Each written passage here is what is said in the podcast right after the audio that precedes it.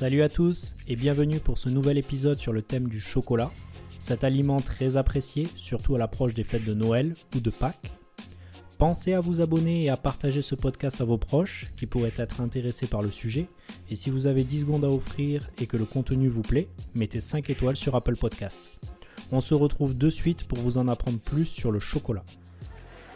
C'est un fou. Après, il s'est mis à manger des chocolats, le mec. Tu crois qu'il a, lui, les chocolats ici dans la bouche, comme toi, sur les dents, genre, euh, oh, je vais bien, non. Moi, déjà, quand on me propose des chocolats, je tombe toujours sur le dégueulasse avec la liqueur à l'intérieur, là. sur- Eh, il est dégueulasse, ce chocolat à l'alcool. Oui, les gens, ils savent pas, hein, au début, hein, que c'est un chocolat à l'alcool. Ils sont contents que tu leur proposes du chocolat. T'as vu, tu leur proposes, ils font oui, ouais, bien sûr, alors, oui, là, oui, là, oui, là, oui. C'est bon, bon, bon, tout ça. Vas-y, va boum, hein. Deuxième étape, il se rapproche un peu. Alors.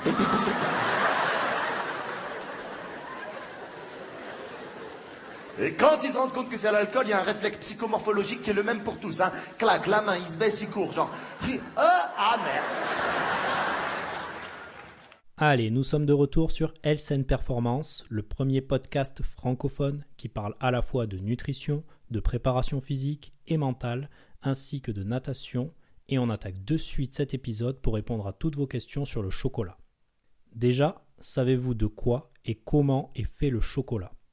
Le chocolat est fait à partir des fèves de cacao, se situant à l'intérieur de la cabosse, qui est le fruit du cacaoyer. Alors, pour être le plus synthétique possible, ces fèves de cacao sont décortiquées, dégermées, torréfiées, puis broyées. À partir de là, nous obtenons une pâte de cacao qui va être pressée. Ce qui nous donne d'un côté le beurre de cacao, qui est en fin de compte la matière grasse du cacao, et de l'autre les tourteaux de cacao. Ces tourteaux de cacao seront transformés en poudre par pulvérisation, ce qui nous donne la poudre de cacao. Je résume.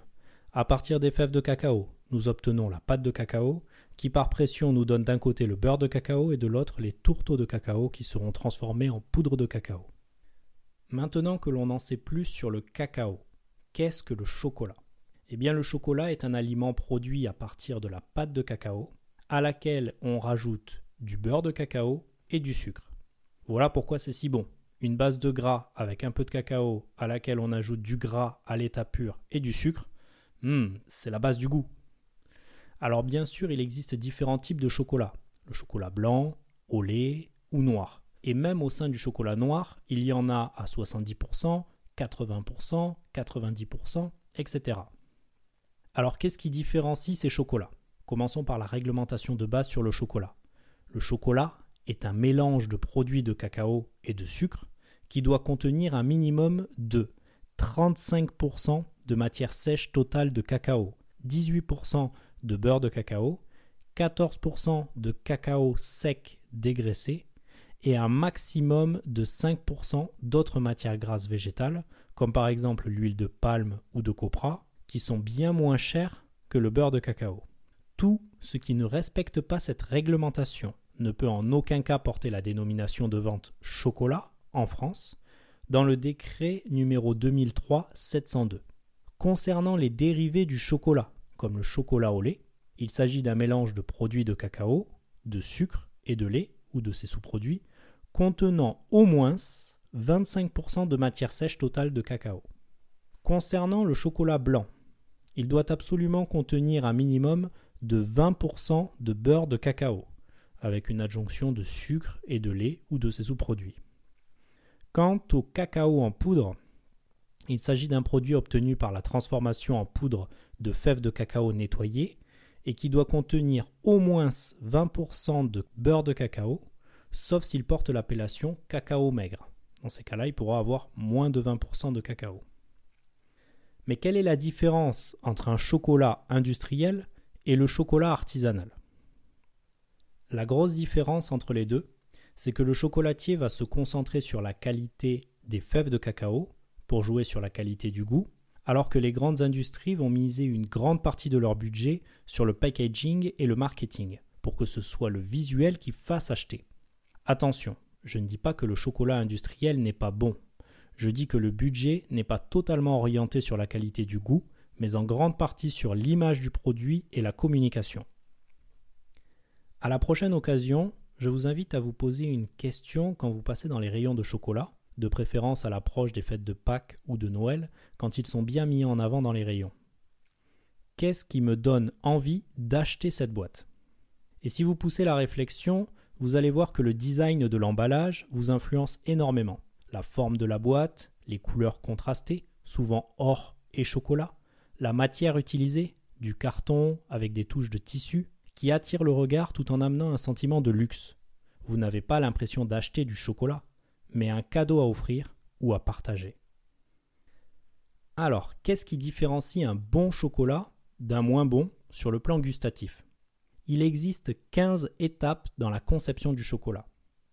Tout d'abord la culture du cacaoyer, puis la récolte des cabosses, l'écabossage, la fermentation, le séchage, le concassage, la torréfaction, le broyage, le pressage et blutage, le malaxage, le broyage, le conchage, le tempérage, le mélange et enfin le moulage ou enrobage.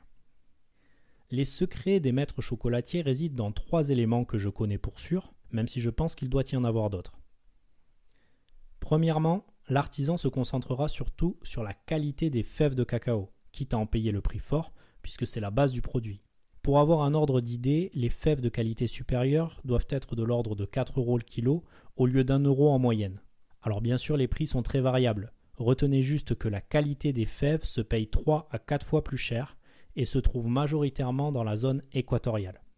Deuxièmement, l'artisan ne se permettra pas d'intégrer les 5% acceptables d'autres matières grasses végétales, afin de ne pas risquer de dégrader le goût.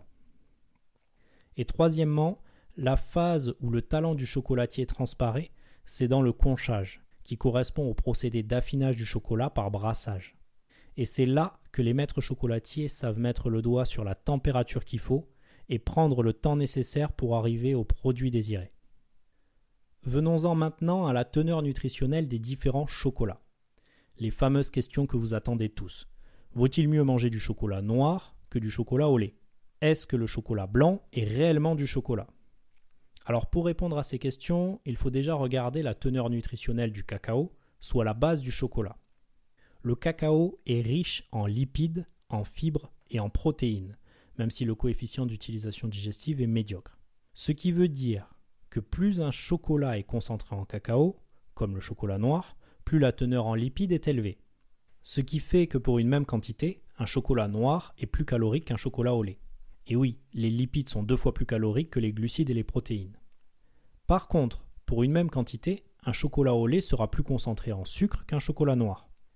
C'est d'ailleurs ce qui rend le chocolat aussi addictif, car c'est un aliment très riche en sucre, qui est un des précurseurs de la dopamine, soit un neurotransmetteur impliqué dans le ressenti du plaisir. Il faut donc faire attention à la surconsommation de chocolat, qui peut devenir une drogue, comme toute substance addictive. Mais le cacao contient aussi de nombreux micronutriments, que l'on retrouvera en quantité dans le chocolat noir, et non pas dans le chocolat blanc, qui ne contient pas de pâte de cacao, mais seulement du beurre de cacao. Nous y retrouvons de la théobromine et de la caféine, qui sont des psychostimulants, des tanins et des polyphénols, faisant partie de la famille des antioxydants, mais aussi du magnésium, du potassium, du phosphore et du fer.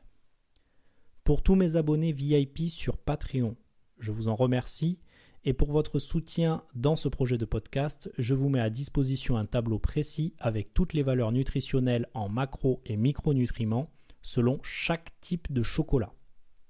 Je vais finir cet épisode sur les dérivés du chocolat et plus particulièrement les pâtes à tartiner, souvent vendues comme l'aliment idéal pour les enfants au petit déjeuner.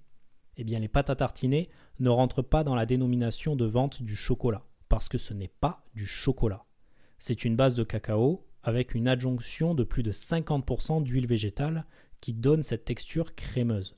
Alors je ne suis pas là pour vous dire qu'il faille ou non en manger. D'ailleurs méfiez-vous des nutritionnistes qui vous disent de ne pas manger tel ou tel aliment si vous n'êtes pas pathologique. Mais le fait que cet aliment est extrêmement calorique est indéniable, et il ne faut pas de grosses quantités pour atteindre de fortes doses de glucides et de lipides.